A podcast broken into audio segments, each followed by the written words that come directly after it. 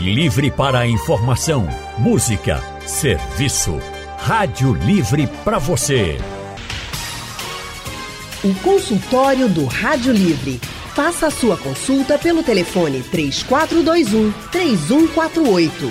Na internet www.radiojornal.com.br. 9 de março é o Dia Mundial do Rim, um dos órgãos mais importantes do nosso corpo, até porque o rim pode regular a pressão arterial, eliminar toxinas do corpo, controlar a quantidade de sal e água do organismo, enfim, são muitas as funções do rins, dos rins e por isso mesmo cuidado com eles é de extrema necessidade. Um dos riscos para a saúde dos rins é o consumo de bebida alcoólica. E hoje no consultório do Rádio Livre a gente vai entender um pouco desses riscos também. Para nos ajudar, nós convidamos o Dr. Mário Henrique, Dr. Mário é nefrologista, mestre em Ciências da Saúde e diretor médico da Uninefron, a unidade de nefrologia. Dr. Mário Henrique, boa tarde, seja bem-vindo ao Rádio Livre. Boa tarde, Anne, boa tarde a todos os ouvintes. É um prazer estar com vocês essa tarde e poder divulgar um pouco sobre a nefrologia e sobre as doenças renais. A gente que agradece também o senhor aqui com a gente nesse consultório de hoje. Nosso outro convidado é o médico nefrologista Dr. Augustus Freitas. Dr. Augustus tem título de especialista pela Sociedade Brasileira de Nefrologia, é doutor em ciências pelo Programa de Medicina Translacional Unifesp e MIP, é médico diarista do Hospital Barão de Lucena, diretor médico da Nedroclínica, nefrologista do IMIP e coordenador da nefrologia do Hospital Alfa. Boa tarde, doutor Augustus Freitas. Seja também muito bem-vindo ao consultório do Rádio Livre. Boa tarde, ouvintes. Boa tarde, Anne. É um prazer estar aqui com, com vocês e com o doutor Mário, que é meu amigo. Prazer todo nosso em recebê-lo aqui no consultório. Quero também convidar os nossos ouvintes para essa conversa. Se você tiver dúvidas, se você quiser participar aqui do consultório, é só mandar uma mensagem para o nosso WhatsApp 99147 8520 ou se você preferir conversar ao vivo com os doutores, você pode ligar aqui para a Rádio Jornal. O número para você ligar é o 3421 3148. Deixa eu começar então com o doutor Augustus. Doutor Augustus, por que o consumo de álcool pode representar um risco para a saúde dos rins? Na verdade, uh, o consumo exagerado de álcool ele pode representar um risco assim para o organismo como um todo, né? não só para o rim.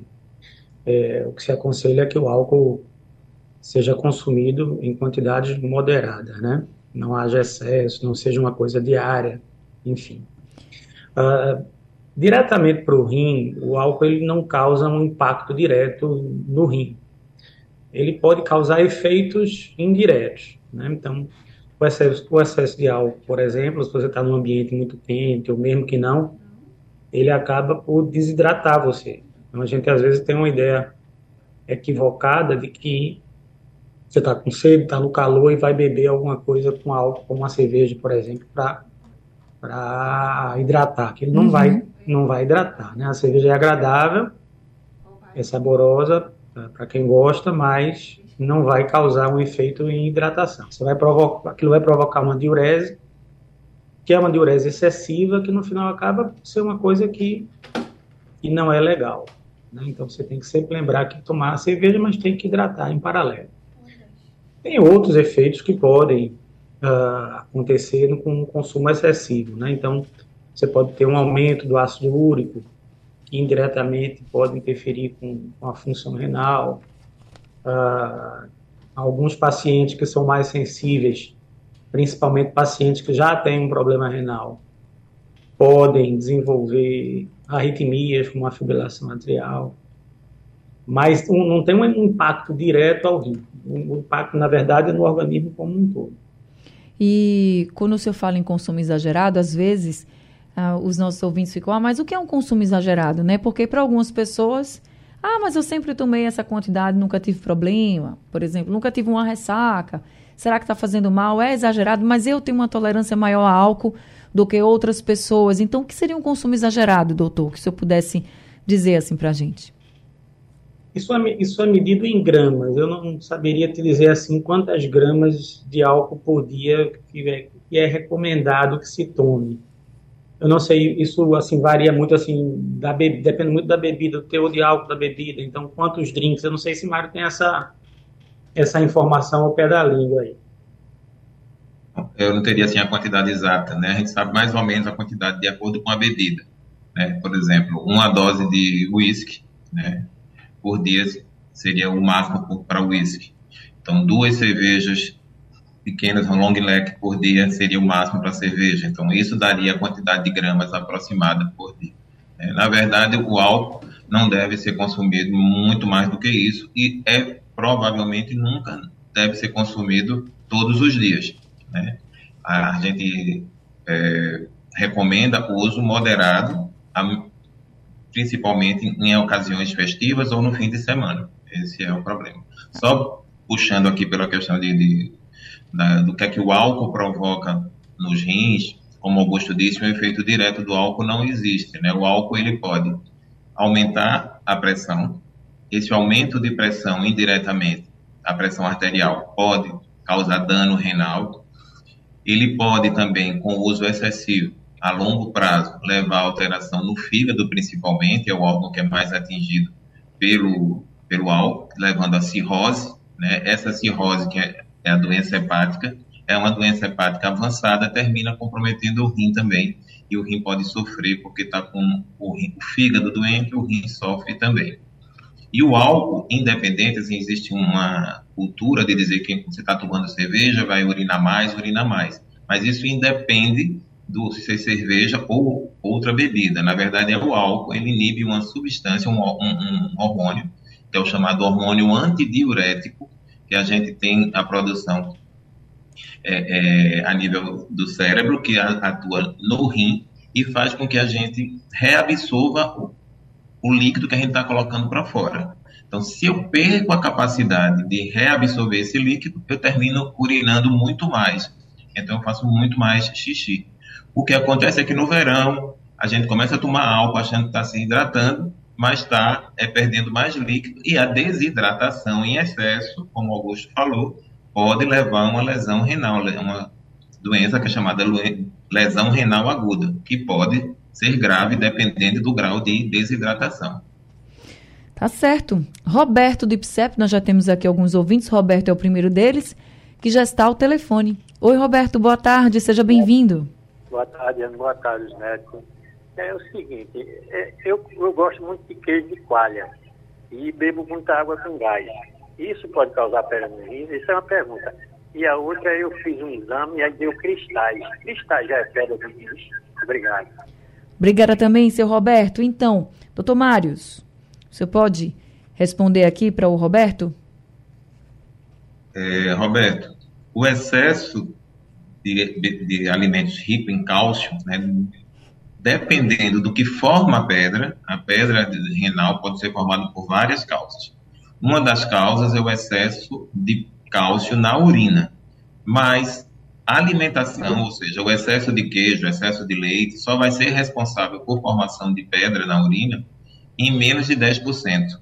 Então, geralmente, antes de você fazer uma restrição de alimento, seria bom passar com o médico para ele tentar identificar qual é a a causa da formação de pedra e aí sim é, é, fazer uma restrição alimentar. Porque além da, do, do cálcio na urina, a gente tem outros fatores que podem causar cálculo renal. Um deles, por exemplo, como o Augusto tinha falado anteriormente, o aumento do ácido úrico. Esse aumento do ácido úrico pode levar à formação de pedra. Então, a gente tem que primeiro identificar o que é que forma pedra para depois é, é, tratar. Independente Agora... do que forma, uma das coisas que ajuda é beber bastante líquido. Agora... Então, beber aí em torno de 2 litros por dia já é o suficiente. 30 ml por quilo por, de peso por paciente. Oh, mas, gente, tomar líquido não quer dizer tomar bebida alcoólica, né, doutor? Não, tomar bebida alcoólica. Agora... Bebida água, suco, de preferência chá, são as bebidas mais recomendadas. Roberto também perguntou, ele disse que fez um exame e achou uns cristais. Aí perguntou se cristais já são pedras nos rins. Doutor Augusto? É, o, o, esse achado é um achado que é inespecífico. O fato de você achar cristais no exame de urina é um achado que não tem um significado mais relevante e é uma coisa muito comum você encontrar cristais. Uh, então, isso por si só não quer dizer que tem alguma coisa de errado. Então está respondido para o Roberto. Já tem outro ouvinte aqui, é o Antônio Pedro da Macaxeira, que está com a gente ao telefone. Oi, seu Antônio, boa tarde, seja bem-vindo. Obrigado, querida. Boa tarde, Anne. Boa tarde aos médicos aí. Oi, Anne Barreto. Veja só, eu fiz uma ultrassom abdominal, né? E acusou sujeira no nariz. Aí a médica clínica, que eu levei exame para ela, ela não passou nenhum remédio. Eu perguntei ela, por que não passar remédio? Ela falou, o remédio que você tem que passar para você, você tomar muita água. Muita, porque aí vai passar 20. O remédio é isso aí. Outra coisa, que eu ia que eu vou fazer ao médico aí. O que leva a pessoa a fazer hemodiália? O que é que provoca para a pessoa fazer hemodiália? Um abraço para vocês todos. Um abraço também, seu Antônio. Seu Antônio aqui perguntando o que é que pode levar uma pessoa a precisar de hemodiálise. Doutor Augusto, o senhor pode responder essa pergunta? Então, é assim, essa, essa resposta é, seria bem ampla, né? Mas vamos tentar resumir. Então, você tem tanto doenças agudas como doenças crônicas que podem levar uma pessoa a fazer diálise. Então, é, tentando trazer essa pergunta para a nossa conversa, se a gente for pensar em uma doença aguda, por exemplo, que esteja relacionada ao álcool, então, uma hepatite aguda, uhum. tá? então, uma insuficiência hepática aguda, então essa seria uma situação que podia levar a atrapalhar o funcionamento renal. Então, associada ao álcool também tem uma entidade chamada rabdomiólise, é uma destruição muscular tá, associada ao uso excessivo de álcool. É uma coisa rara associada, associar isso ao álcool, mas também poderia levar à hemodiálise. Mas talvez a, a pergunta da ouvinte esteja mais direcionada a, a doenças crônicas, né? Então, principalmente diabetes, diabetes de longo tempo, principalmente quando ele não é tratado de uma forma adequada, a hipertensão arterial também, quando não é tratada de uma forma inadequada. O ouvinte anterior falou sobre cálculo. Já uhum. cálculo é uma coisa que raramente leva o paciente para hemodiálise, um percentual bem pequeno. Então, no nosso meio, as principais causas seriam o diabetes, uh, principalmente aquele diabetes sem controle, e a hipertensão, principalmente aquela hipertensão sem controle também. Essa hipertensão sem controle pode levar a uma insuficiência renal, é isso? Crônica, isso, uma insuficiência renal crônica. Então, aquele paciente que tem ao longo de décadas aquela hipertensão maltratada, ele, com o passar do tempo, isso vai danificando os rins e isso pode chegar a uma situação de, de precisar fazer hemodiálise cronicamente. É, falando em hemodiálise, em alguns estados, como São Paulo, por exemplo, a gente tem aqui o resultado de um, da divulgação da saúde pública de lá, em que diz que os casos de pacientes na rede pública fazendo hemodiálise aumentou 50% se comparado aos últimos quatro anos. Aí eles colocam que a pandemia é um fator que pode ter contribuído para esse aumento.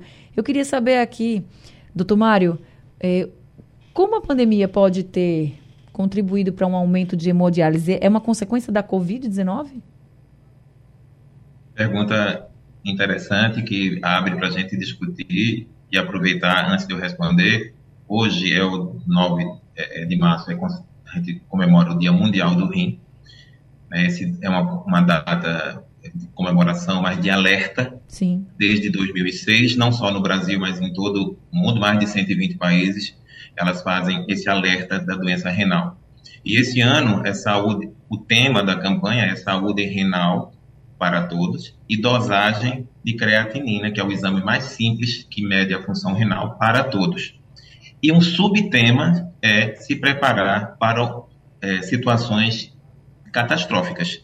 Então, o que entre elas a gente teve uma catástrofe epidemiológica, a gente teve a COVID-19. A COVID-19, que era um vírus que causou muito problema pulmonar, mas levou muito pacientes para a UTI por causa desse problema pulmonar e cerca de 30 a 50% desses pacientes que precisaram ter suporte de respirador para sobreviver, tiveram com isso também insuficiência renal. O vírus da COVID pode levar à insuficiência renal aguda e em vários estágios e em alguns estágios levando para diálise. A gente tem uma estatística, isso varia de hospital para hospital, de região para região, mas cerca de 30 a 50% dos pacientes que precisaram de respirador de ventilação mecânica precisaram de diálise.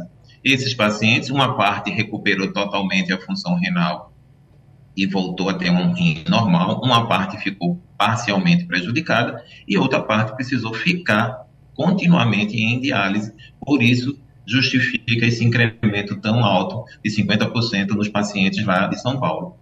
Outras catástrofes também a gente tem que ficar alerta. Por exemplo, enchente, que a gente aqui na nossa região periodicamente a gente tem essas enchentes, como a gente tem esse índice pluviométrico muito alto que levou a alagar todo o Recife. A gente pode ter nessas situações presenças de outra doença, que é a leptospirose, que é dado pela urina do rato e que causa uma, uma lesão, uma lesão que Augusto falou, que é chamada lesão rabdomiólise, um tipo de rabdomiólise, e que vai dar lesão renal. As outra, outra catástrofe, que são terremotos, que é, é pacientes sendo é, espancados ou, ou, ou é, machucados por a, pelo, a queda de, de é, prediais em cima deles, leva muita lesão muscular, que dá rabdomiólise e aumenta com isso também o índice de pacientes que têm doença renal e precisam do suporte renal. É, quando a gente pensa nessas catástrofes, a gente tem que pensar também nessas pessoas mais vulneráveis, Sim. ou seja, essas pessoas que estão nesses locais que às vezes já têm a doença renal e não conseguem chegar no local que é para diálise. Então, eles ficam numa situação extremamente complicada. Então, a campanha do rim é saúde renal para todos, dosagem de creatinina, porque às vezes é um, é um exame extremamente simples e que passa desapercebido, e esse principalmente para essa população vulnerável que não consegue, às vezes, ter acesso à saúde, e aí não consegue dosar a creatinina, a creatinina vai dizer se você está tendo doença renal ou não, assim como um sumário de urina, que é um exame bem simples e que a gente pode ter disponível. E aqui em Pernambuco, o senhor nota também mais gente precisando fazer hemodiálise? Na verdade, o que, é que a gente tem hoje no Brasil? A gente tem um crescimento, não só no Brasil, mas no mundo, de uma progressão geométrica no número de pacientes. A gente tem no Brasil cerca de 150 mil pacientes fazendo diálise. Hoje no Brasil, a gente tem em cada 10 brasileiros, um tem doença renal. A doença renal, a gente sabe, ela tem vários estágios, né? Então, não significa que ele vai precisar fazer diálise, mas ele tem alteração renal que precisa ser acompanhada. Precisa ser visto por um colega clínico ou por um nefrologista para que a gente tra traga para ele a possibilidade dessa doença ou reverter, ou pelo menos é, é, demorar a chegar no estágio em que ele precisa substituir o rim. Então, a gente tem um crescimento, uma progressão é incrível, é um problema de saúde pública. Né? Hoje, doença renal é a quinta causa de doenças mais sérias e mortalidade no mundo. Então, a gente tem que estar, tá, é, as pessoas têm que se alertar, e aí, né, pegando pelo que a pergunta anterior do senhor Antônio, e que o Augusto, doutor Augusto já falou, hipertensos graves, que não têm um controle adequado, diabéticos, né? São as duas principais causas de doenças, são doenças também altamente prevalentes na nossa população, assim como no mundo, e que precisam ter, ser vistas. Pessoas que já têm na família doença renal, outro familiar que já teve doença renal tem que ficar alerta. Infecções urinárias, cálculo renal, ou as doenças autoimunes, que são aquelas doenças em que o organismo começa a produzir anticorpos contra o próprio organismo, e eles podem também ter doença renal e precisam ser acompanhados desde que tenham algum comprometimento renal. É, vocês falando de hipertensão e diabetes sem controle, e eu lembro aqui que bem no começo da pandemia, naquele momento em que as pessoas não podiam sair de casa, que estava aquela agonia, então muita gente também deixou de tratar problemas como hipertensão, diabetes, entre outros, e claro, isso também pode ter contribuído para uma piora na saúde dos rins, né? Sim, esse é outro aspecto da pandemia, né, que é a a demanda que ficou reprimida esse tempo todo das doenças que ficaram sem tratamento por conta do isolamento, que era uma coisa necessária, Sim. mas que teve essa repercussão aí. Então, agora veio tudo de uma vez, né? Então, essas pessoas que estavam doentes, mas que não podiam é, comparecer aos hospitais, então chegou todo mundo de uma vez para fazer o tratamento e aí a, explodiu essa, essa, essa incidência de, de tudo, né? Todas as doenças. Pois é, difícil. É, Mas, é, difícil. pode falar, doutor. Não, é só para dizer, hoje a gente tem uma demanda é, assim, de pacientes, como isso que o Augusto falou, uma demanda reprimida, e esses pacientes terminam por não ter um acesso tão rápido ao, ao nefrologista, terminam indo para urgência, já estão numa fase que precisam iniciar a diálise, começam a diálise, a hemodiálise no hospital e ficam aguardando uma vaga, porque a gente às vezes não tem a demanda foi tão alta que a rede que dá é, é, sustentação a esses pacientes não tem vaga, então eles ficam esperando uns, um período longo no hospital para ter, ter vaga. Isso é uma, uma das razões, né? não é só essa, mas é uma das razões também, quando a gente ter essa demanda aumentada. Doutor Mário, eu tenho aqui um áudio enviado pelo nosso ouvinte Edilson. Vamos ouvir o que é que ele pergunta. Anne, boa tarde. Gostaria de perguntar aos doutores, é, porque assim, eu já expeli pedra, foram duas pedras que eu, que eu expeli e hoje em dia eu sinto alguns incômodos. No, as dores que eu sinto não é, não chega nem perto da dor que eu senti quando eu estava na crise, né? Que eu consegui expelir a pedras, as pedras, mas hoje em dia eu ainda sinto alguns incômodos, pequenas dores e eu gostaria de perguntar aos médicos se é possível que ainda tenha mais pedras dentro do, do, do meu rins. Obrigado. Obrigada também, Edilson. Doutor Augustus.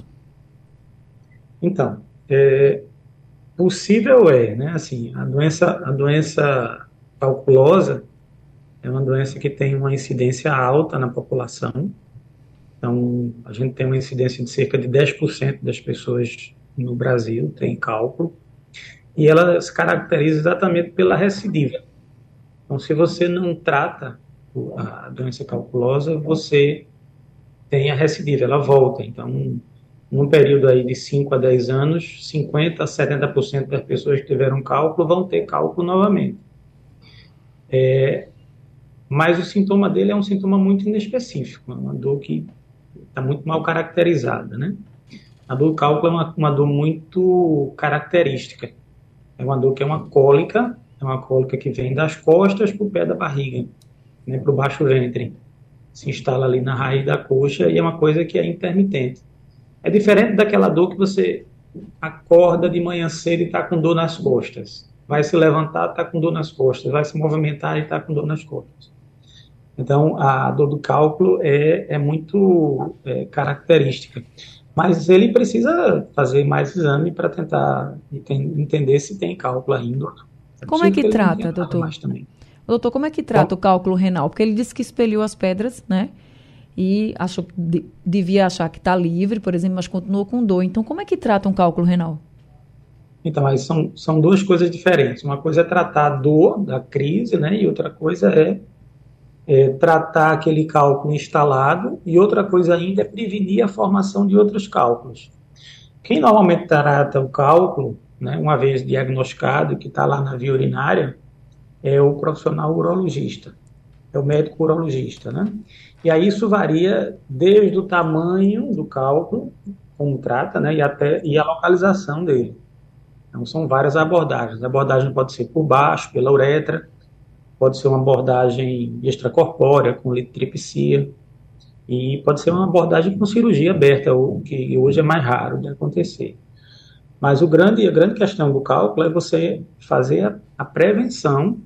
O melhor tratamento para o cálculo é a prevenção, é você tentar identificar no, no, exame de urina, principalmente no exame de urina de 24 horas, é, as alterações urinárias que você tem para então tentar intervir nessas, nessas alterações e prevenir a formação.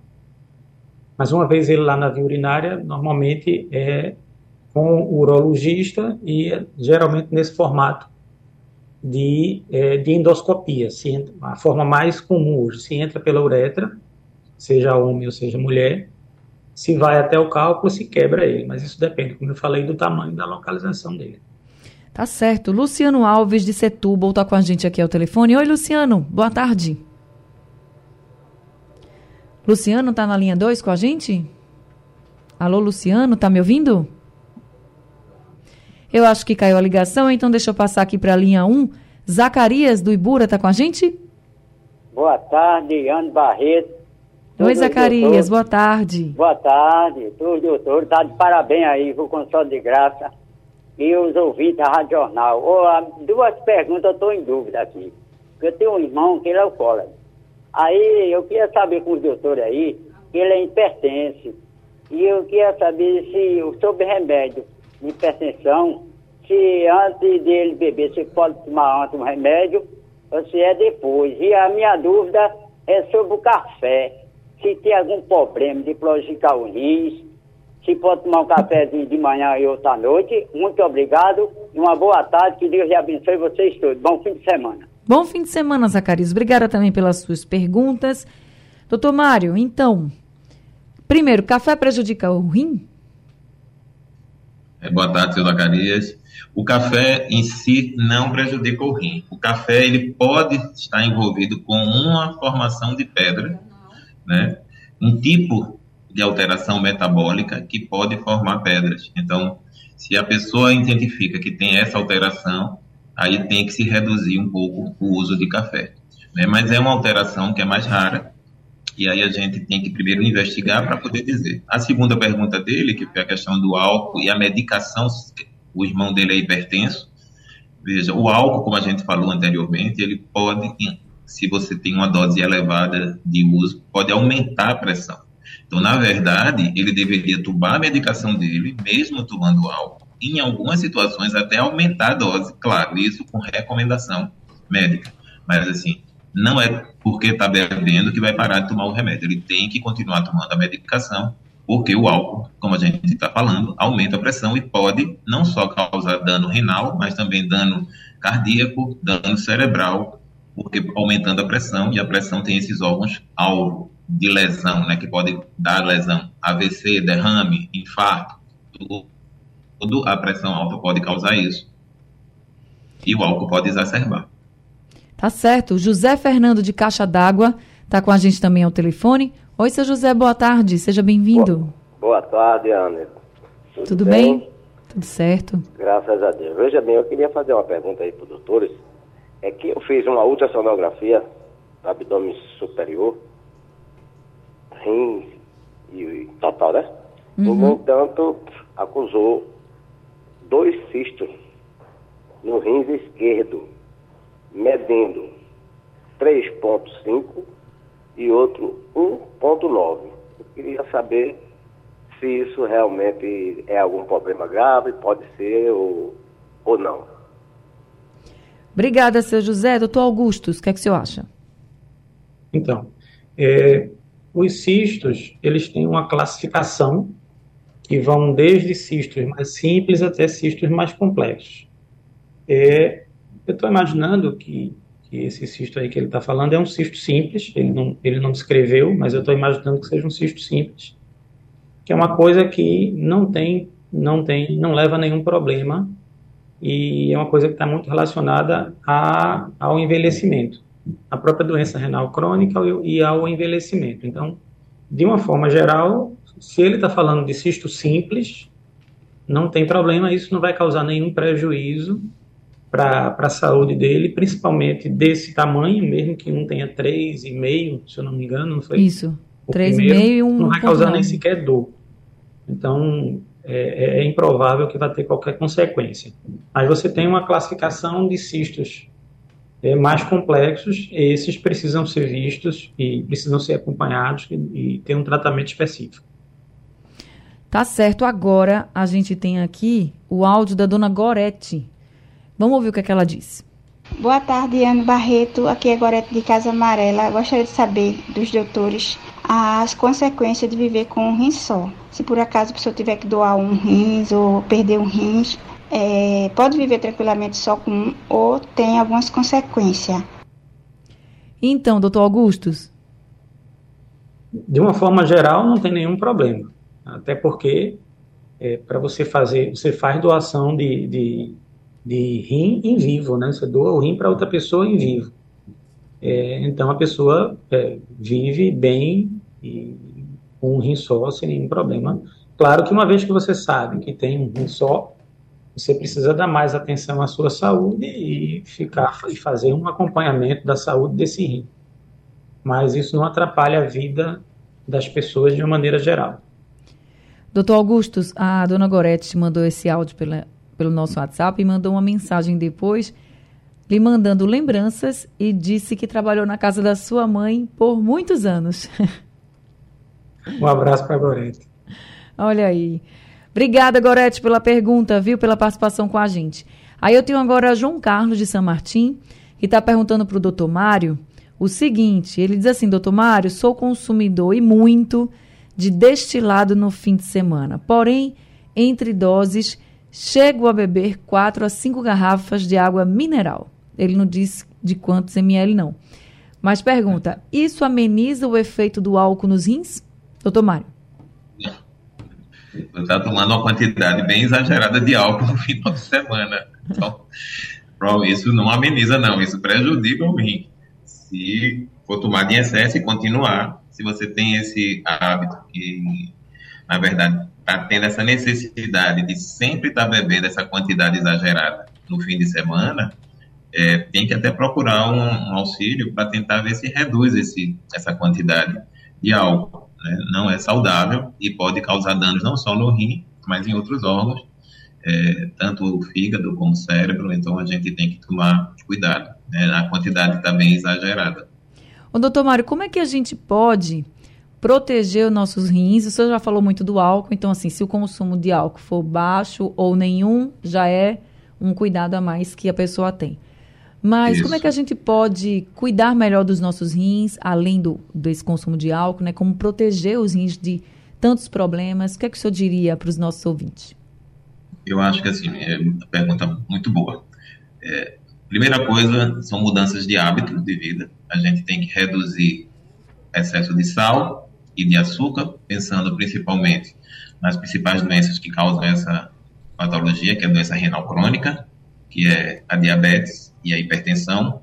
No controle dessas duas doenças entram aí a redução de sal em excesso, então evitar botar sal na comida, a comida já tem sal, toda comida, quando a gente faz um prato, mesmo que a gente não acrescente sal, já vai ter ali umas duas gramas de sal, a gente não precisa acrescentar sal, fazer todos os alimentos com pouco sal, evitar é, alimentos é, é, multiprocessados, embutidos, né, linguiça, salsicha, é, enlatados, na medida do possível. A gente sabe que gente, o hábito é muito difícil mudar, mas na medida do possível escolher alimentos em natura, que é mais saudáveis, é, e diminuir o excesso de sal.